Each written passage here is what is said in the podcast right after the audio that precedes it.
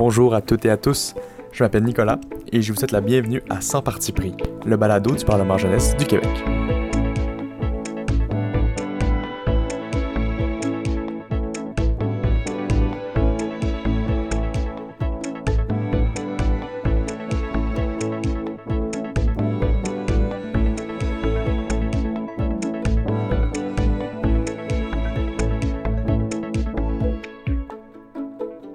Suis accompagné aujourd'hui de ma co-animatrice Élodie Lucie Piché, première ministre du Parlement jeunesse du Québec. Bonjour Élodie. Bonjour Nicolas. Donc je pense qu'il convient de te présenter à la manière péjiquiste. Donc pour nos auditeurs et auditrices qui ne sont pas familiers avec la culture péjiquiste, il est coutume de présenter lors de nos simulations les anciens membres du Parlement jeunesse du Québec qui viennent assister au débat euh, d'une certaine manière, donc en, en, énumérant les rôles qu'ils ont, eu, ont dans les précédentes simula simulations. Donc, c'est une manière de rendre hommage aux anciens anciennes.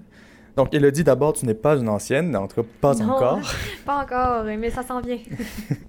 mais donc, tu as d'abord été députée à la 69e législature en 2018. Ensuite, tu as été porteuse d'une motion sur la possession d'animaux domestiques à la 70e législature en 2019. Tu as par, par la suite été ministre à la 72e législature en 2021. Et aujourd'hui, tu es Première ministre du Parlement jeunesse du Québec. J'ai donc le privilège de collaborer étroitement avec l'APM dans le cadre du projet du balado. oui, merci Nicolas. C'est vraiment un plaisir de partager le micro avec toi et de contribuer à faire vivre ce beau projet de balado qui, d'ailleurs, a été entamé par notre collègue Louis-Philippe Coder lors de la dernière législature. Donc, en pleine pandémie, euh, Louis-Philippe a, a, monté le projet de balado. Donc, je suis vraiment contente de faire vivre euh, ce projet-là. Euh, je vous invite d'ailleurs à aller écouter la première saison si ce n'est pas déjà fait. Oui, moi, en tout cas, je l'ai adoré. Donc, c'est pour ça que j'ai voulu euh, participer euh, à la deuxième saison. Donc, pour lancer notre nouvelle saison, l'épisode d'aujourd'hui portera sur le projet de loi sur la réforme des institutions parlementaires que tu avais présenté à la 72e législature, donc la dernière législature. Donc, aujourd'hui, tu portes exceptionnellement le chapeau d'invité. Merci beaucoup d'avoir accepté l'invitation. Ben de rien, ça, me fait plaisir. Puis pour les personnes qui ont été ministres, on savent, dans le fond, qu'on n'est jamais tanné de parler de notre sujet de projet de loi. Donc, euh, quand on, travaille là-dessus pendant un an, même ben, deux ans dans mon cas, à raison de la pandémie, mais on, on s'attache et on devient vraiment passionné de notre sujet. C'était un très beau projet de loi qui m'a, en fait, que j'ai adoré. Hein. Étant un étudiant de sciences politiques, ça m'a particulièrement intéressé. Euh, pour, pour entrer maintenant dans le cœur du sujet du projet de loi, euh, je demandais, Elodie, est-ce que tu peux résumer dans les grandes lignes euh, le, ton projet de loi que tu as présenté? Euh, donc, quelles étaient les, grandes mesures de ce projet de loi? Oui, en fait, je, vais repartir un peu de l'idée de mon projet parce que ça, va aider un peu à expliquer les, les, grandes lignes de mon projet. Donc, je suis vraiment partie de l'idée qu'en ce moment, euh, récemment, quand j'ai fait mon projet en 2020-21, euh, il y a vraiment beaucoup de freins à la participation à la vie politique active. Donc, euh, d'une part, il y a les, jeunes et aussi les moins jeunes d'ailleurs. Euh, ça reconnaissent de moins en moins dans les partis politiques, alors que pour, ça semble la, seule manière de pouvoir prendre part activement à notre démocratie. Et d'autre part, bien, pour devenir élu, il faut en ce moment être prêt à faire de nombreux sacrifices et aussi avoir eu la chance de développer un bon réseau, ce qui n'est pas accessible à tout le monde. Si on prend par exemple euh, une mère monoparentale qui a trois emplois pour arriver, euh, on l'entendra jamais au Parlement. Donc, ça fait en sorte qu'on a une Assemblée nationale plutôt euh, homogène, bien qu'il y ait plusieurs améliorations au cours des dernières années sur certains types de, de diversité, telles que l'origine culturelle et le genre. Mais je tiens à souligner qu'il y a d'autres sortes de diversité aussi qui existent. Je pense aussi que le fait qu'on a des élections, ça fait en sorte que les élus ont toujours à penser en termes de réélection et, comme, et ce que les gens pensent d'eux, euh, leur, électorat, et qui sont plus propices à être influencés aussi par, des lobbies ou tout simplement par l'opinion populaire. Donc, mon projet venait vraiment changer du tout au tout la manière dont fonctionne notre démocratie au Québec pour adresser ces enjeux, et ce, en trois temps. Donc, premièrement, projet, dans mon projet, l'Assemblée nationale est remplacée par l'Assemblée du peuple. Donc, à la place d'avoir 125 députés élus, on tire au sort parmi la population d'âge majeur 125 personnes qui allaient composer cette Assemblée du peuple. Donc, euh, oui, je te répète bien, tirer au sort. Donc, euh, en démocratie, on a souvent, euh, on associe souvent, en fait, démocratie à élection, mais en fait, c'est pas nécessairement un lien qui se fait automatiquement. Donc, cette Assemblée-là propose des idées de projets de loi et le but, c'est vraiment de représenter la population. Deuxièmement, je remplaçais en quelque sorte le Conseil des ministres, qui n'existe plus parce qu'on n'a simplement plus de ministres élus, par le Conseil des experts. Donc, ce conseil-là est composé de personnes sélectionnées pour leur expertise, donc par exemple la finance, l'éducation. Ils ont comme rôle d'aider à mettre sur papier de manière concrète et réaliste les idées qui viennent de l'Assemblée du peuple. Donc vraiment, c'est des personnes qu'on sélectionne pour, euh, pour leur CV, en gros. Et euh, troisièmement, on a le Conseil des régions. Donc, euh, ce sont les seules personnes qui demeurent élues. Donc, il y a une personne élue par région administrative du Québec, ce qui fait en sorte qu'on redonne un poids aux régions moins peuplées. Ce conseil a comme pouvoir de bloquer un projet de loi qui a été proposé par l'Assemblée du peuple si juste qu'il est nocif, pour une grande majorité des régions. Donc, euh, vraiment, le but, c'est de, revaloriser euh, les régions. Et euh, finalement, ben, je crée une institution, le Centre de soutien à la démocratie, pour aider les personnes tirées au sort, et les élus aussi d'ailleurs, à bien jouer leur rôle et ben, pour viser en fait l'amélioration de la société, donc pour les encadrer, les outils. Merci beaucoup, Elodie, pour, pour ce grand, euh, cette grande synthèse de, du projet de loi. Et là, je suis certain que nos auditeurs sont captivés par, par le projet de loi, mais je, ne pense, je pense pas me tromper en pensant qu'une partie de notre public doit également être sceptique face aux idées portées par, par, le projet, notamment le, tirage au sort des, députés. Donc, euh, pour aller vers peut-être les arguments, euh, pour commencer peut-être par les arguments en défaveur du projet de loi, est-ce que tu te rappelles ou tu peux nous dire les principaux angles de critique qui avaient été formulés pendant le, débat? Donc euh, oui, le, principal élément, comme tu l'as mentionné euh, plus tôt, c'était vraiment euh, l'aspect du tirage au sort, en fait.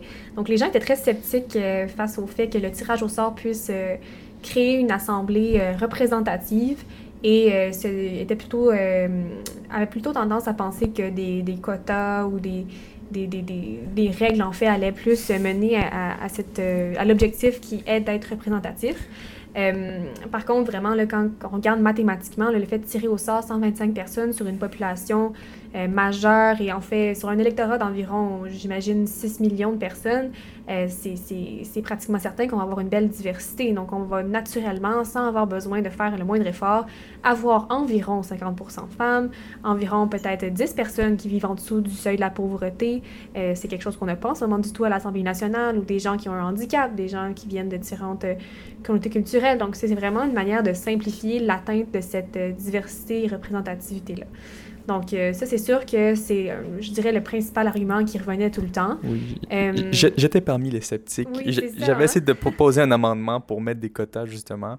Mais, mais on se rend compte, finalement, comment mettre des quotas pour représenter tout le monde? Parce qu'en fait, j'avais mis les hommes, les femmes, mais bon, il y a des gens non-binaires, etc., etc. on n'en finit plus. Donc, si on y va par toutes les quotas, ça, ça, où on trace la ligne, en fait. Donc, euh, voilà, ça, ça, ça c'était pas un, amendement qui a été accepté, mais j'ai compris pourquoi aussi. Ben, c'est ça, c'est, ça le, PGQ aussi, c'est de proposer des idées puis de, se questionner sur nos propres idées. Donc, euh, sinon, en fait, d'autres, euh, d'autres éléments qui ont été soulevés, c'était le fait de, bon, la question est-ce qu'une personne qui est tirée au sort est aussi motivée à jouer son rôle qu'une personne qui en fait carrière. Donc, je peux comprendre que les gens qui sont en politique, c'est des gens extrêmement passionnés, qui vont donner leur temps, qui euh, peut-être ont étudié en politique.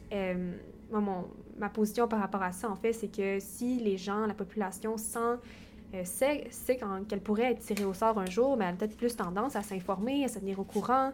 Et généralement, mais quand on donne la chance aux gens, le temps, les ressources pour réfléchir puis s'impliquer, mais ils le font puis ils apprécient ils sont engagés. Donc, il faut vraiment essayer de ne pas trop être pessimiste puis savoir que les gens peuvent bien faire leur travail si on leur donne la chance. Euh, on avait, oui. Par rapport à ça, justement, juste avant de, donner la parole, euh, c'est que dans le projet de loi, l'article 6, on, mentionnait que euh, les membres sont désignés pour un mandat non renouvelable de 4 ans. Et si je me rappelle bien, je ne sais pas si j'ai seulement l'idée dans ma tête ou quelqu'un l'a vraiment formulé, mais l'avantage d'avoir des mandats renouvelables, c'est qu'il y a une certaine expertise qui se crée mm-hmm. et des, des, députés, par exemple, qui restent plusieurs années et qui peuvent montrer quel est le rôle du député aux autres. Euh, donc, je ne me rappelle pas si c'était quelque chose qui était vraiment amené dans le débat, mais en tout cas, j'y ai mhm. pensé, en tout cas.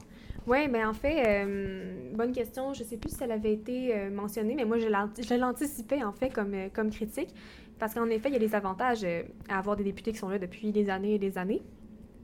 Par contre, moi, vraiment, ce que je voulais changer, c'est l'espèce d'establishment de se faire réélire et de toujours travailler pour se faire réélire, réélire. Tu peux être aussi plus, plus vulnérable à, justement des, des, des, lobbies ou c'est plus une question de se dire si je sais pertinemment que je ne reviendrai pas, ben je vais faire mon travail et j'ai pas à penser à me faire réélire. Euh, pour ce qui est de, l'expérience, eh bien, euh, d'une part, il y avait en fait l'idée que la moitié de l'Assemblée allait être changée à chaque deux ans. Donc, il y a quand même des gens qui, sont, qui restent un petit peu pendant que les autres euh, continuent leur mandat. Et ben, c'est aussi pour ça que je crée le Centre de soutien à la démocratie, donc qui, qui, qui, a vraiment soutenir les, les, les, personnes tirées au sort et les élus dans, dans leur travail. Puis, je pense, pour amener un dernier argument contre, c'est que, dont je me rappelle, par rapport au conseil des experts, je pense qu'il y avait eu beaucoup de débats sur comment on sélectionne nos experts et est-ce que les experts sont vraiment neutres et comment on définit l'expertise. Euh, euh, c'était entre autres un des, points, euh, je pense, un peu de tension sur le projet de loi. Euh, oui, je pense qu'il y avait quelques personnes quand même qui étaient intervenues là-dessus. En fait, dans mon projet, les, experts, en fait, étaient euh, sous euh, soumission de leur candidature, sélectionnés par l'Assemblée du peuple. Donc, ces personnes-là sont, tirées au sort et après ça, vont étudier les dossiers des personnes qui soumettent leur candidature. Donc, ça reste que c'est la population qui est représentée non pas par des personnes qu'elles ont élues, mais des, par une représentation vraiment directe, par tirage au sort, qui sélectionne. Euh, et euh, par rapport à leur expertise, en fait, c'est une excellente question. Moi, ça m'a fait réfléchir à qu'est-ce que l'expertise. Et euh, je mentionnais justement dans mon projet la définition de l'expertise qui incluait, oui, des études, des, des, des postes élevés, mais également l'expérience terrain. Donc, on pourrait avoir un ministre ou en fait un expert plutôt de l'agriculture qui a été agriculteur pendant des années et des années. Il n'y a peut-être pas de de doctorat en agriculture, mais son expérience terrain peut être reconnue. Donc, euh, mais je comprends tout à fait cet argument-là. Oui, donc, euh, c'est ça. C'était un autre argument, mais ben, voilà, il y a eu différentes positions prises sur, sur, sur l'expertise. Euh, mais aussi, un, autre point, en fait, qui a été très, qui était très novateur et je pense un peu sensible pour le projet de loi, c'était l'abolition des partis politiques qui, était, qui était prévu par le projet de loi. Et, donc, le projet de loi traitait en fait de, non-partisanerie en abolissant les partis. Euh, et c'est intéressant qu'on peut faire un parallèle avec notre institution, le PGQ, parce que la non-partisanerie est, un fondement du Parlement jeunesse du Québec. Et euh, donc peut-être, il a dit, peut-être qu'il va expliquer euh, à notre public qui, qui j'espère, qu'on comporte des jeunes qui pensent peut-être s'inscrire au Parlement jeunesse du Québec. Euh, comment comment se, se, vit la non-partisanerie au sein de notre euh, Parlement jeunesse du Québec? Oui, ben, très bonne question. En fait, euh, moi, j'en ai fait mon sujet de projet de loi, donc c'est quelque chose qui, qui m'intéresse beaucoup.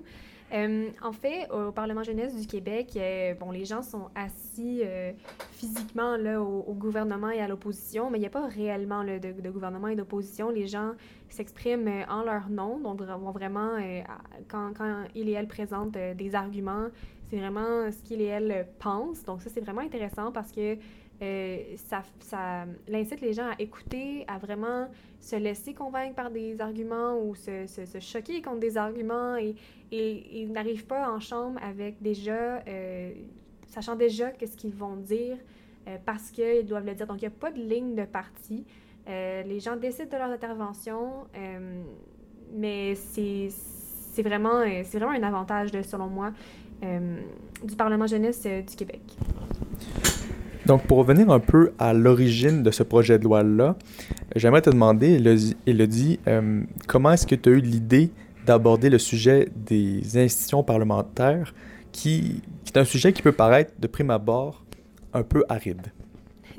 Oui, en effet. Et justement, il m'apparaissait aussi aride parce que moi, je suis pas du tout quelqu'un qui a étudié en sciences politiques euh, ou dans un domaine ou en droit ou rien. Moi, j'ai étudié en administration des affaires. Donc, euh, j'avais des connaissances, je dirais, euh, peut-être euh, ben, dans la moyenne sur euh, le fonctionnement de nos institutions. mais j'étais vraiment, à cette époque-là, il y a quelques années, intriguée par toute cette, cette ambiance-là, en fait, de cynisme politique, donc de un peu de découragement. J'écoutais, j'entendais beaucoup de jeunes autour de moi dire qu'ils souhaitaient vraiment s'impliquer en politique, mais qu'ils se reconnaissaient pas dans les partis, ils savaient pas trop comment s'y prendre. Et j'ai commencé comme ça à réfléchir à, à faire la partisanerie au départ et euh, à la non-partisanerie après et qu'est-ce que ça, ça impliquerait? Euh, parce que c'est très difficile hein, quand on, veut s'impliquer en politique et euh, on, fait face à un choix d'abord de, bon, bon, avant même de faire un choix, en fait, il faut être prêt à faire des sacrifices pour se lancer en politique. Donc, être prêt à y mettre le temps, l'incertitude. Après ça, on doit choisir le parti politique au sein duquel on veut s'impliquer. Bon, déjà là, il y, a, des gens qui ne se reconnaissent pas justement dans les partis. Et euh, une fois dans un parti politique, eh bien, ça se peut que tu te retrouves candidat dans un, dans un, comté, en fait, où tu n'as aucune chance d'être élu. Euh, donc, c'est vraiment euh, un parcours qui me qui, m'intriguait beaucoup. Et je me suis dit comment on peut réinventer notre démocratie pour euh, passer, de faire en fait sans les partis politiques? Et c'est comme ça que peu à peu, j'ai réfléchi à cette idée-là. J'ai d'ailleurs eu beaucoup d'aide de, du comité exécutif de l'époque. Je les, remercie d'ailleurs d'avoir réfléchi à tout ça avec moi. Et même avec quelques anciens là, qui n'étaient plus là à l'époque, qui, ont, qui ont aidé à, l'idéation du projet là, avec moi.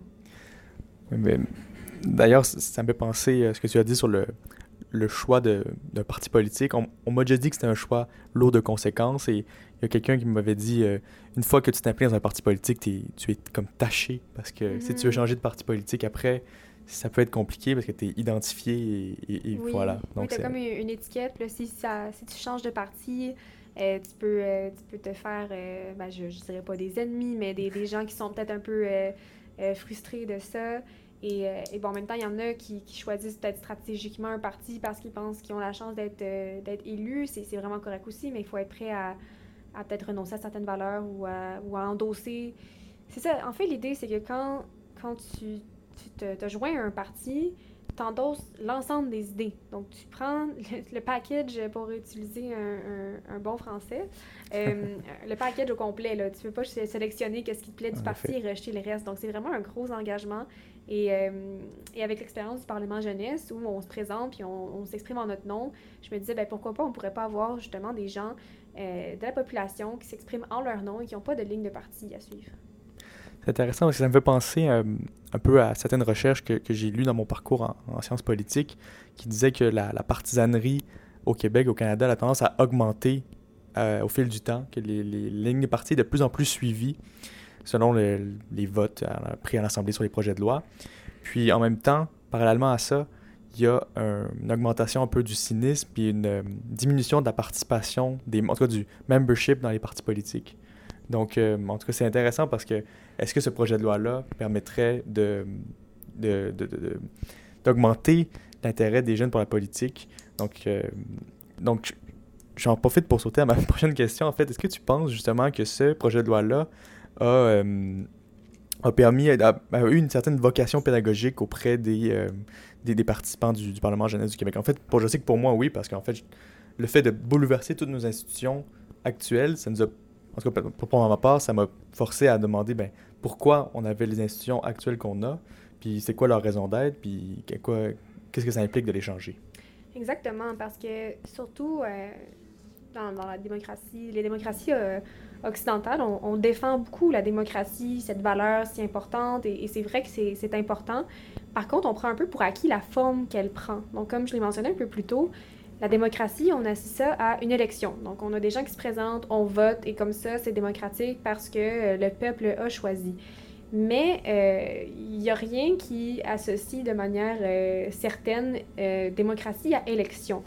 Et en fait, ça peut même, le, tirage au sort est une manière de choisir, donc de sélectionner des personnes. C'était vraiment un mécanisme euh, qui a déjà été utilisé d'ailleurs dans d'autres sociétés, dans d'autres époques ou même euh, récemment dans certains, euh, certains cas. je parle par exemple dans, l'Ouest canadien pour certains sujets en particulier. Donc je pense qu'il il y a ça d'une part qui fait en sorte qu'on réfléchit à, à ce qu'on prend pour acquis et peut-être qu'on devrait re-questionner plus en profondeur. D'autre part, euh, ben, ça permet justement de comprendre les institutions actuelles. Donc moi-même, ça m'a permis de mieux comprendre le processus législatif. Euh, en, faisant une comparaison avec mon projet, on comprend vraiment bien qu'est-ce qui, change. Puis pour les, les, jeunes qui viennent au Parlement jeunesse, ben, pas, on, pense qu'il y a quand même un petit intérêt à comprendre nos institutions s'ils s'inscrivent à une simulation euh, politique. Donc je pense que c'est d'aller encore plus loin là-dedans. Euh, il y a aussi l'aspect ben, du, tirage au sort et des mathématiques, comme j'ai mentionné aussi, euh, de, de, cette question-là, de qu'est-ce que le tirage au sort, qu'est-ce que le hasard. Et euh, ben, je dirais aussi la réflexion sur l'expertise, c'était quand même intéressant, de qu'est-ce qu'on considère comme un expert. Puis souvent, quand, quand on est universitaire, euh, on, a souvent, on finit souvent par avoir un, un petit cercle d'amis aussi universitaires et euh, on, on, est un peu biaisé, donc on oublie parfois qu'il y a autre chose que les études et que l'expertise, ça peut être aussi euh, du terrain. Oui, ça, mais le Parlement jeunesse, c'est justement l'occasion de, ben, de ça, ben, des fois, on reste un peu entre universitaires, mais de différentes sphères, en tout Exactement, cas. Exactement, oui, oui, tout à fait. donc, c'est clair que ton projet de loi, en tout cas, pour, à mes yeux, avait une, vocation, était, avait une nature très, très pédagogique. Euh, c'est d'ailleurs un des critères, en fait, pour choisir des projets de loi au Parlement jeunesse du Québec, en plus que les projets de loi doivent être pertinents, novateurs, polémiques, accessibles et réalistes. Euh, bon, pour ma part, je pense que le tien cochait toutes les cases euh, admirablement.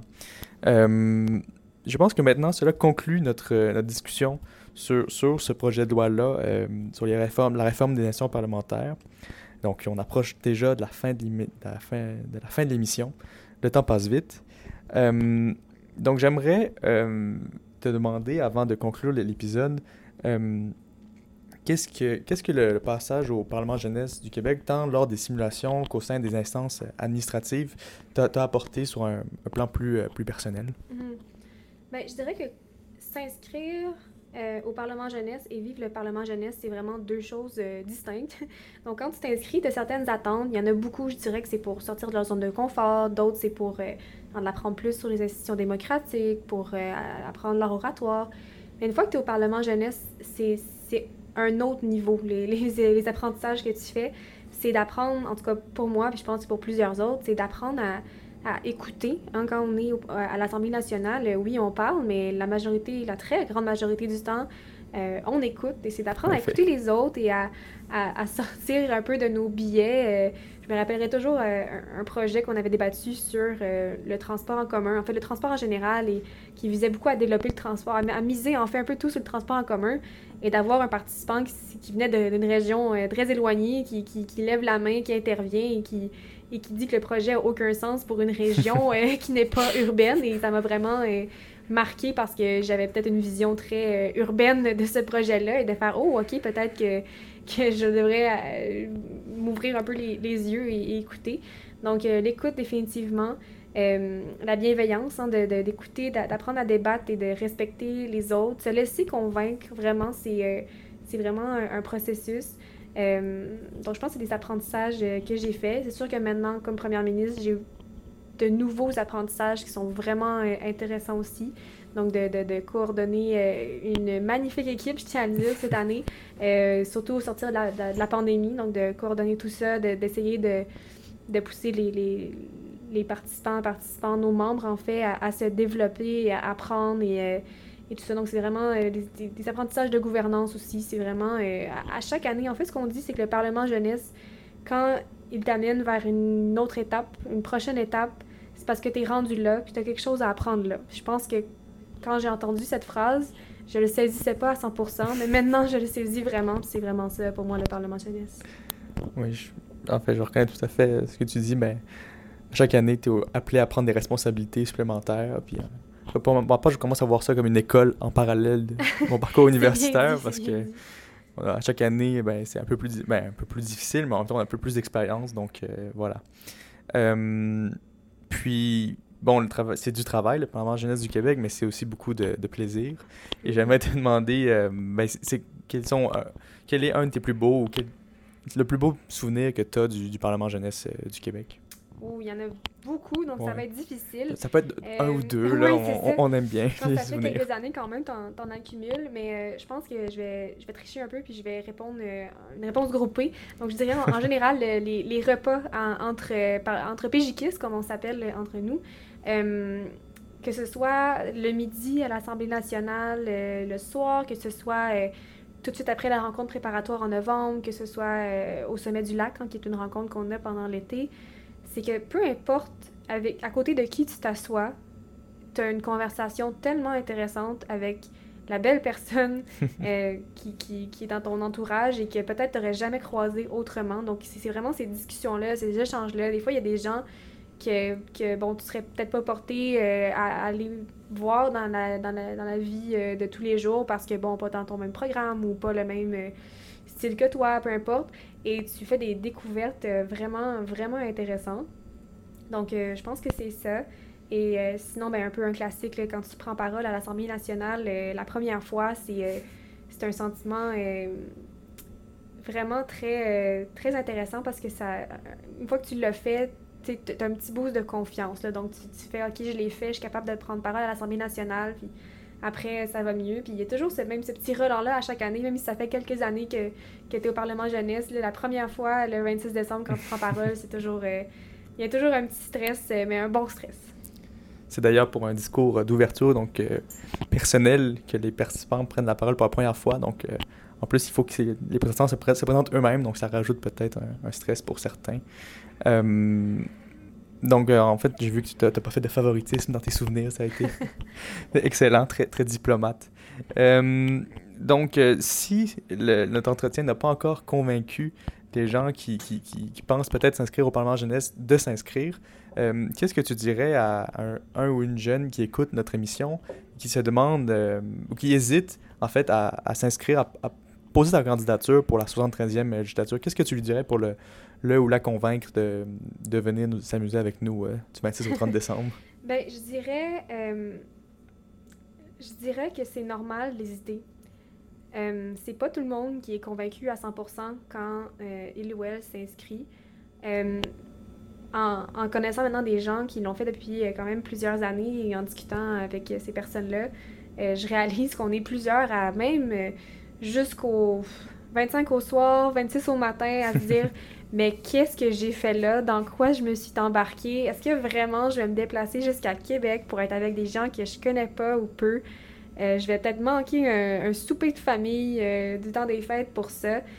Euh, ben, sachez que vous n'êtes pas les seuls à penser ça et qu'au final, euh, vous ne serez pas déçus si ça, ça, peut, ça peut être l'une des plus belles expériences de votre vie, selon moi.